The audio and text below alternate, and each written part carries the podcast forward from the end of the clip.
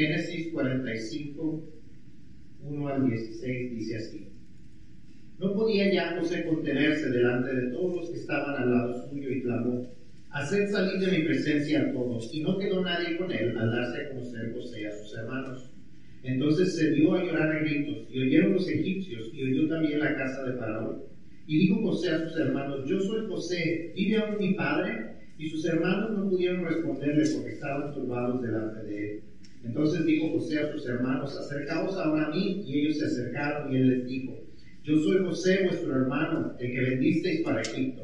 Ahora pues no os entristezcáis ni os pese de haberme vendido acá, porque para preservación de vida me envió Dios delante de vosotros. Pues ya ha habido dos años de hambre en medio de la tierra y aún quedan cinco años en los cuales ni habrá arada ni ciega. Y Dios me envió delante de vosotros para preservaros posteridad sobre la tierra y para daros vida por medio de gran liberación. Así pues, no me enviasteis acá vosotros, sino Dios que me ha puesto por padre de Faraón y por señor de toda su casa y por gobernador en toda la tierra de Egipto. Daos prisa, id a mi padre y decidle, así dice tu hijo José, Dios me ha puesto por señor de todo Egipto. Ven a mí, no te detengas.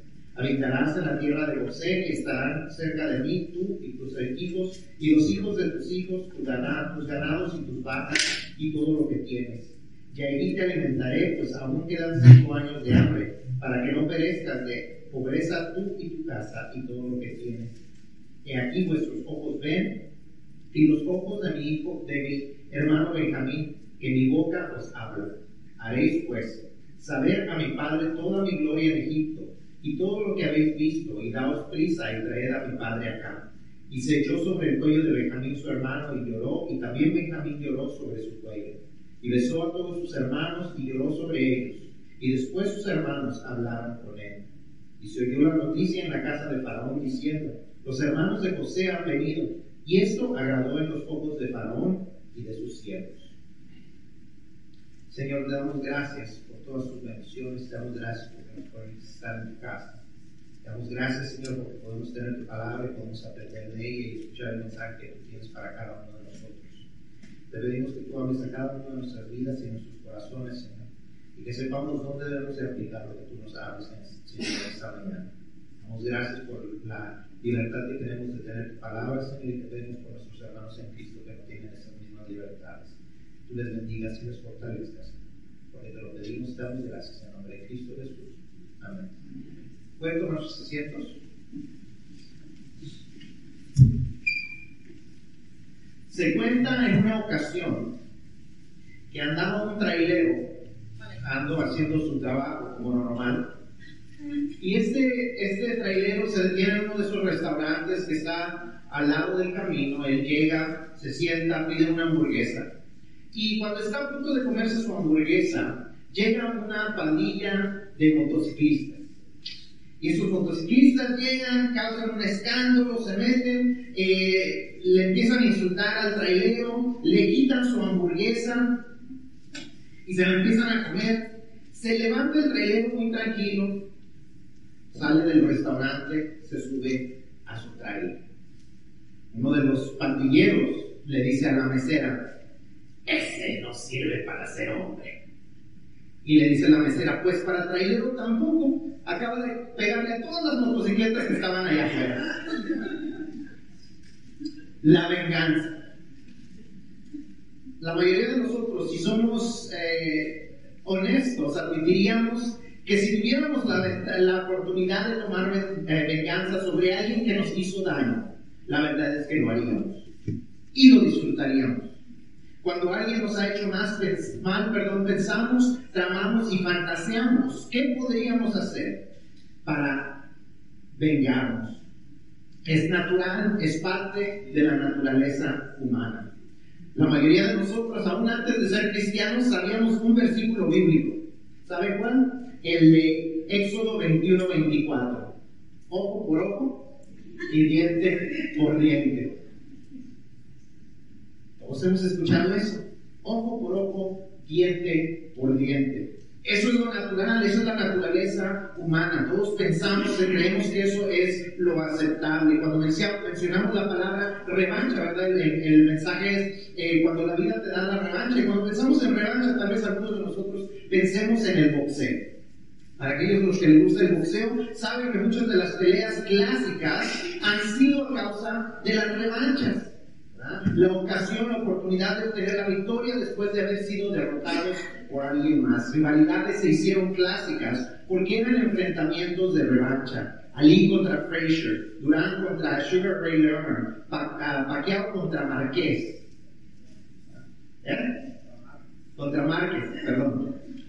Eh, uh, ese, es, ese es lo que hace a esas peleas clásicas. La revancha, ¿quién va a ganar? ¿Quién va a ser el ganador esta vez? ¿Podrá vencer o no podrá vencer aquel que ya le ganó? Eso es lo normal.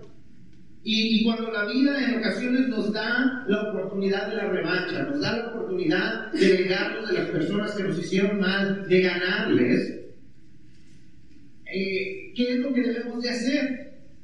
¿Es eso lo que Dios quiere? ¿Es que acaso Dios nos está dando esa, esa oportunidad de vengarnos? Vamos a ver lo que dice la palabra de Dios. Romanos 12, 19 nos dice, no os venguéis vosotros mismos, amados míos, sino dejad lugar a la ira de Dios, porque escrito está, mía es la venganza. Yo pagaré, dice el Señor.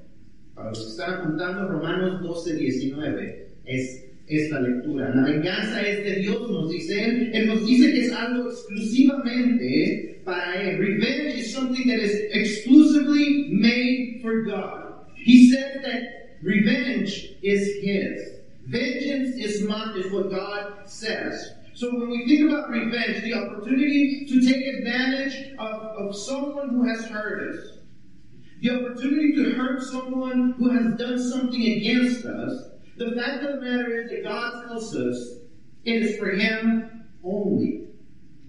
It is for Him to take advantage of it. So what do we do when we have the opportunity for our revenge? What do we do when we have the opportunity to exact revenge over someone who has hurt us? ¿Qué es lo que debemos de hacer en esas ocasiones? Si, si no es de parte de Dios, que podamos tomar venganza. Entonces, ¿qué es lo que debemos de hacer? ¿Debemos hacer lo que nos agrada a nosotros o debemos hacer lo que le agrada a Dios? Y para terminar esta, esta serie que hemos estado estudiando, de cuando la vida te da, vamos a ver lo que José hizo y vamos a aprender lo que Dios nos dice que hagamos cuando la vida nos da la oportunidad de la revancha. Número uno, ¿qué debemos hacer en las ocasiones que tenemos la oportunidad de vengarnos? Número uno, no despreciemos, no desperdiciemos, perdón, el tiempo. No desperdiciemos el tiempo. José tenía muchas cualidades que admirarle. Eso es una realidad, hemos estado estudiando, hemos visto qué cosas podemos imitar de él, qué conductas son dignas de imitar, pero la verdad es que José era un ser humano. Y José batallaba. Y había cosas que tal vez José nos enseñó que no deberíamos de hacer. Aunque él había dicho que Dios le había permitido olvidar a su familia y el sufrimiento que ellos le habían causado, ¿se acuerdan que uno de sus hijos le puso Manasés, que significaba Dios me hizo olvidar? Cuando él se enfrenta a sus hermanos, algo hay dentro de él. No se había verdaderamente olvidado de lo que le habían hecho, ¿verdad? Si usted conoce la historia, si usted lee los, capítulos 42 al 44, antes de lo que acabamos de leer, ustedes pueden ver lo que hace José.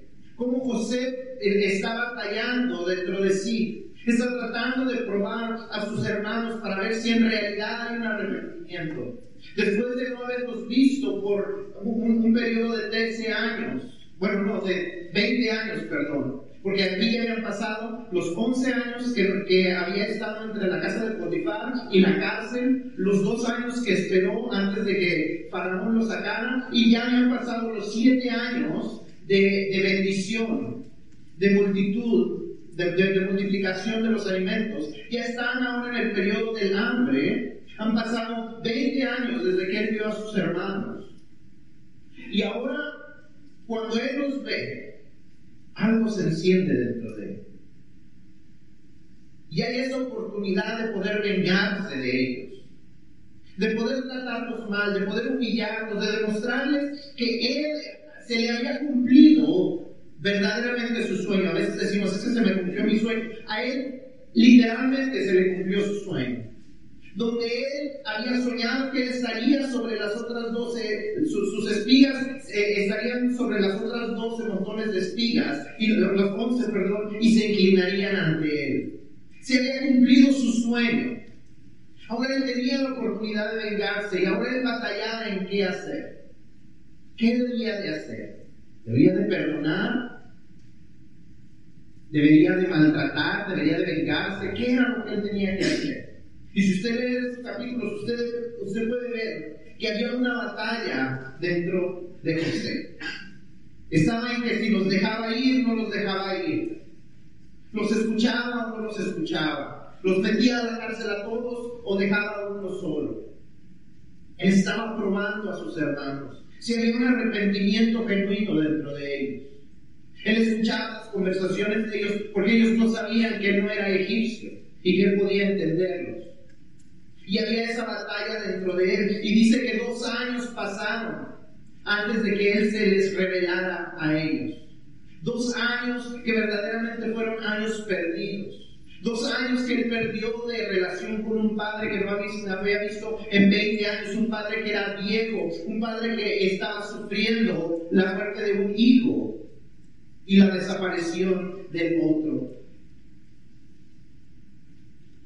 Dos años perdidos. Nosotros como seres humanos tendemos a perder el tiempo también aferrándonos al rencor. Desperdiciamos tiempo y fuerzas en resentimientos. Vivimos atados al veneno del odio y la amargura y nos perdemos de lo que Dios tiene para nosotros. Alguien dijo que el perdón es como liberar a un prisionero y darnos de pronto cuenta que el prisionero éramos nosotros. No queremos soltar a la persona que nos hizo mal y lo que estamos haciendo es dañándonos a nosotros mismos, cuando en ocasiones o la mayoría de las veces a las personas ni siquiera les afecta.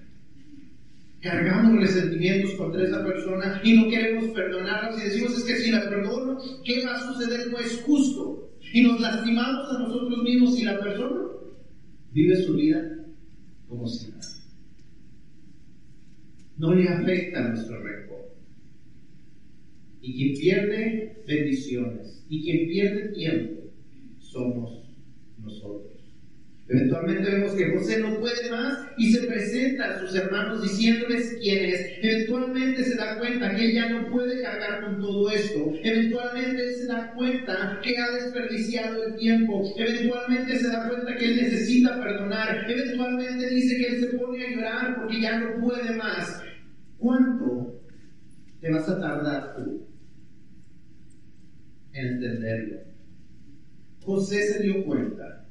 ¿Cuándo te darás cuenta tú? No desperdiciemos el tiempo. Si sentimos que podemos restaurar la relación y hay la posibilidad de reconciliar, actuemos. Verdaderamente perdonemos. No sigamos regresando al pasado. No sigamos demandando un pago por lo que nos hicieron. Perdonemos verdaderamente.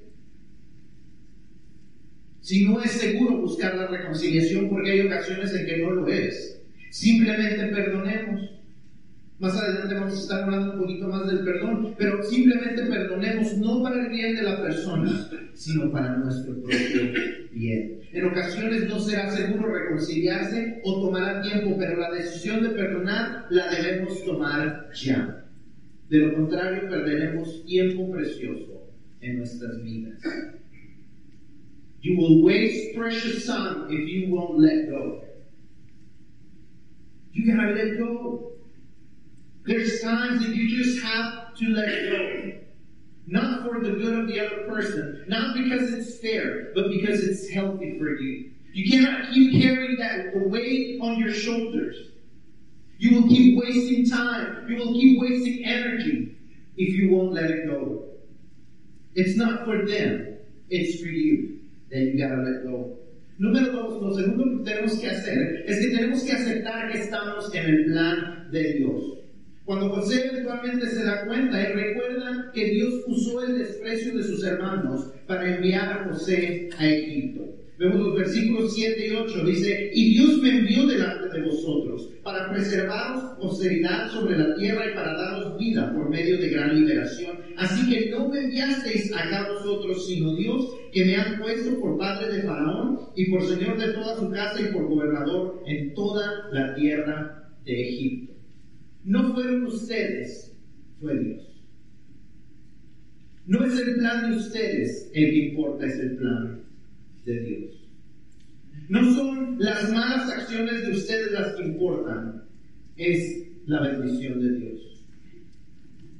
Aceptemos que estamos en el plan de Dios. Cuando Él se da cuenta, ¿ah? cuando Él recuerda esto, todo cambia. Él los perdona y está dispuesto no solo a dejarlos libres de culpa, sino a rescatarlos del hambre que hay en la tierra. Él les dice, Él les dice, vayan por mi papá, y díganle que voy a tenerlo no solamente él, sino a sus hijos, o sea, ustedes. Voy a cuidar de todos ustedes y de sus hijos de ustedes. Porque faltan cinco años de hambre. Yo me voy a encargar de ustedes. Eso es el símbolo de restauración. Eso es un símbolo de reconciliación. No solamente decirles, les perdono lo que me hicieron, sino ahora hasta voy a cuidar de ustedes.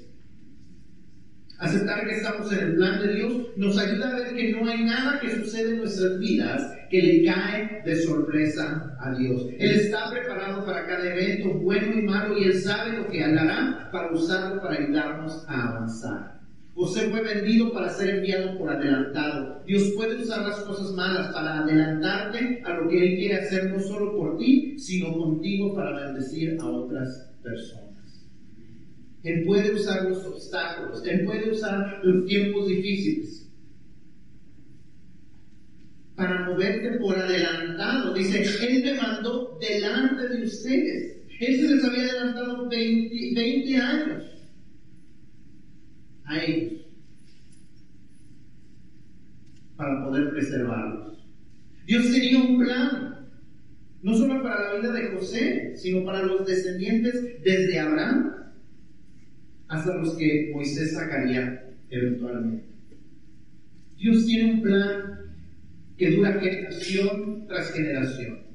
Plan que no veremos nosotros y plan que no vimos nosotros, que ahora nosotros estamos recibiendo y disfrutando las bendiciones. Personas que hicieron el esfuerzo años y, y décadas y siglos antes que nosotros, para que nosotros estemos donde estamos. Esta semana, Norma, nos platicamos que llegaron una, pareja de hermanos americanos que 50 años, estaban cumpliendo 50 años de casados, se casaron en este templo.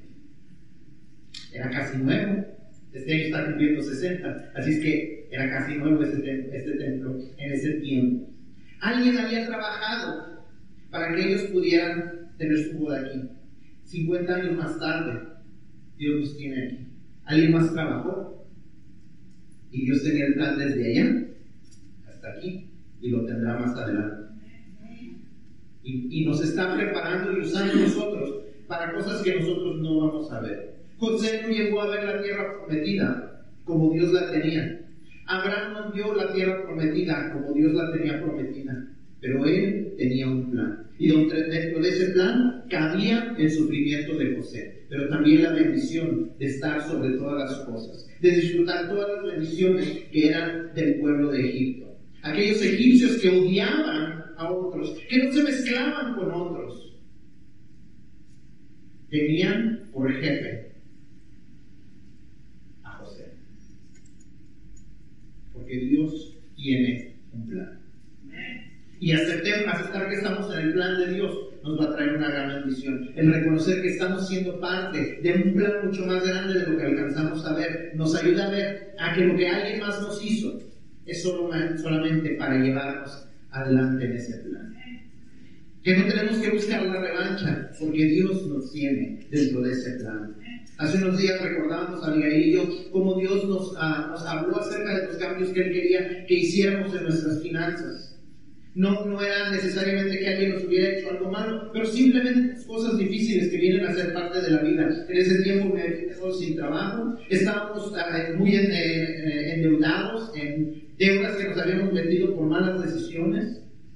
Y Dios nos, fue hablando por medio de sus tiempos difíciles. Y esos tiempos difíciles nos movieron a cambiar a nosotros, a compartirlo con la familia, los amigos, la iglesia. Y Dios ahora nos está permitiendo compartirlo con otras iglesias. No para nuestra gloria, sino para el propósito, para que el propósito de Dios se cumpla en las vidas de más personas. No es para presumir, sino para compartirles que lo que nosotros no alcanzamos a ver, Dios sí lo ve.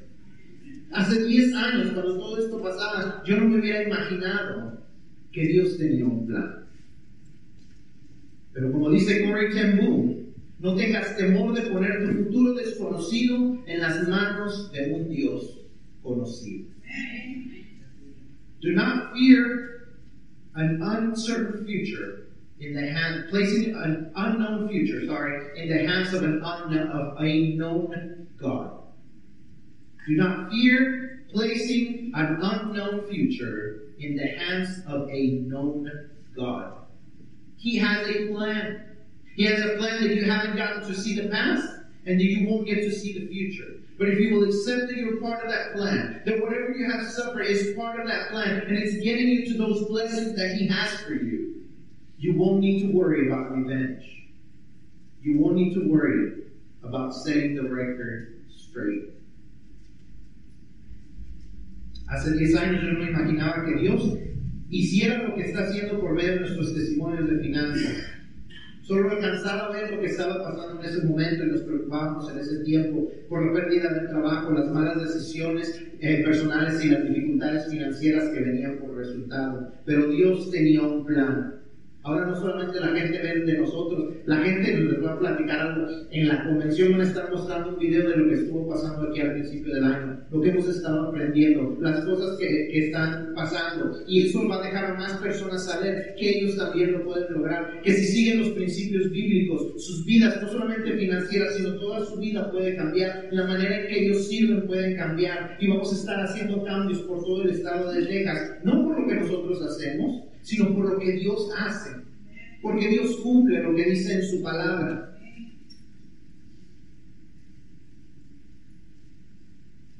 Dios tiene un plan y siempre y cuando aceptemos que estamos dentro de su plan, la vida es más fácil de sobrellevar porque sabemos que no estamos ni solos ni perdidos. Número tres, no solamente es que Dios tenga un plan, sino que podemos recordar que Dios está en control. Lo que la gente piensa para nuestro mal, Dios lo encamina para nuestro bien. Génesis 50, 20 dice así, vosotros pensasteis mal contra mí, mas Dios lo encaminó a bien, para hacer lo que vemos hoy, para mantener en vida a mucho pueblo. Lo que la gente piensa para nuestro mal, Dios lo encamina para bien. No es solo que lo que estamos, está pasando está dentro del plan de Dios, sino que Dios está en control de las situaciones. Nosotros podemos hacer planes y tener opciones en caso de que nuestros planes no funcionen. Le llamamos el plan B. Bueno, ¿qué es lo que vamos a hacer? Vamos a hacer esto y esto. Pero en caso de que no funcione, tengamos un plan B. Dios no tiene un plan B. A Dios nadie le dice que necesita un plan B. A Dios nadie le puede cambiar su plan. Dios conoce lo que va a suceder y desde el principio Él sabe cómo va a acomodar las cosas para bendecirnos y llevar a cabo su plan. Nadie se le adelanta a Dios. Cuando recordamos esto, podemos sacudirnos después de que alguien nos tumbó, sabiendo que no nos han sacado del camino no nos han sacado de la carrera. No nos han vencido para siempre. Es solo parte del plan de Dios. Y Él sigue en control. Nosotros solamente tenemos que levantarnos y seguir avanzando. Dios está en control. Dios está en control. Dios está en control. Tenemos que reconocer eso. Cuando estamos en una situación donde la vida nos da la oportunidad de vengarnos, tenemos que recordar eso, que Dios está en control. Y por último, aprendamos a perdonar. José no solo los perdonó, sino mostró amabilidad a sus hermanos.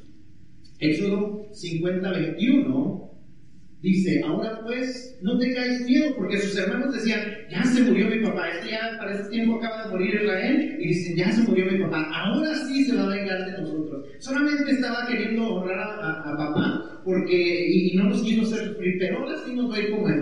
No dice así, esa es este, versión Fernando Rojas, ¿verdad? Pero casi casi así les dice.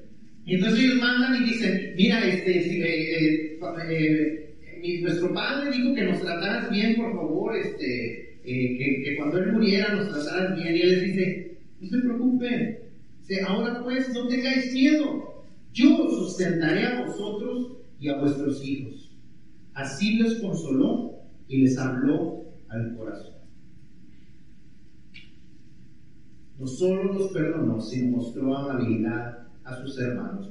José restauró la relación con sus hermanos cuando él vio cambios auténticos en su vida. Si usted lee toda esa porción bíblica, usted va a ver lo que Dios hizo en las vidas de ellos.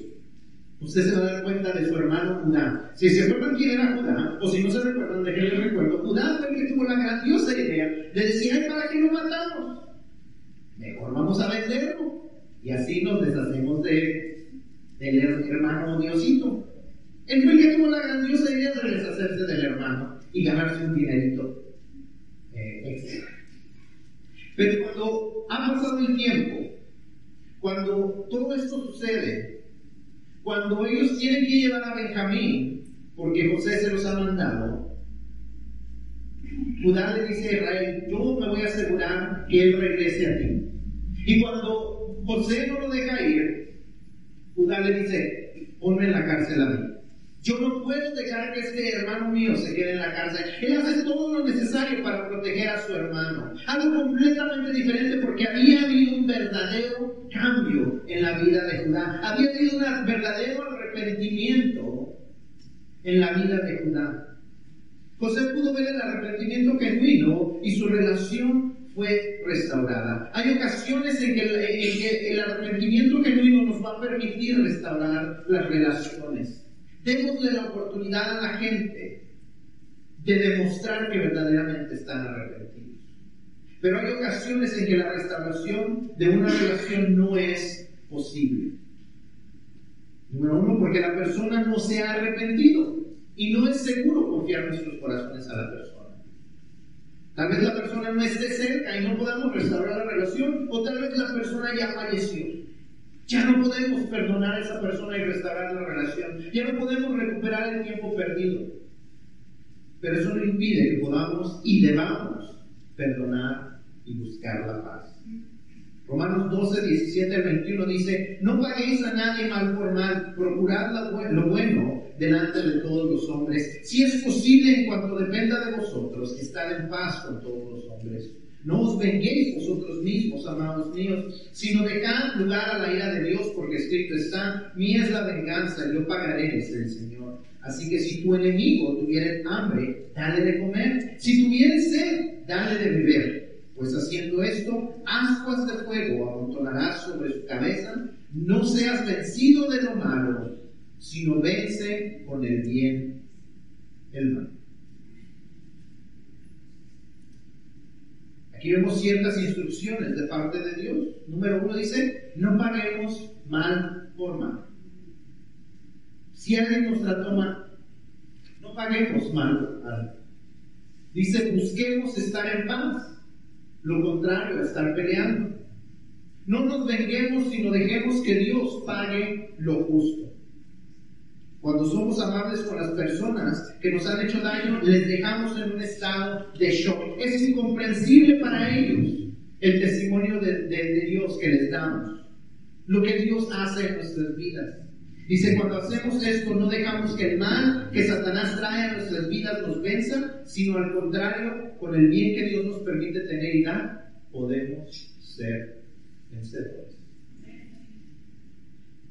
La vida nos da la oportunidad de vengar, la vida nos da la revancha, pero Dios nos dice que la venganza es de Él. You gotta let go and you gotta forgive for your own good. Sometimes a relationship will be restored and it's free. And sometimes it won't be restored. And that's still okay. But you gotta let go. You gotta forgive for your own good. You gotta let go. Dios nos dice que la venganza es de Él. Hacer o sufrir a alguien más está solo en las manos de Dios. No es nuestro lugar hacerlo. Hebreos 10, 30 y 31 nos dice esto. Pues conocemos al, al que dijo, mía es la venganza. Yo daré el pago, dice el Señor, y otra vez el Señor juzgará a su pueblo. Y después dice esta frase, horrenda cosa es caer en manos del Dios Ninguno de nosotros puede tomar venganza como Dios lo puede hacer. So when God says vengeance is mine, when we believe that He is a living God, He says, you cannot match me in what I'm going to do to them. You cannot match me in what I am able to do to them.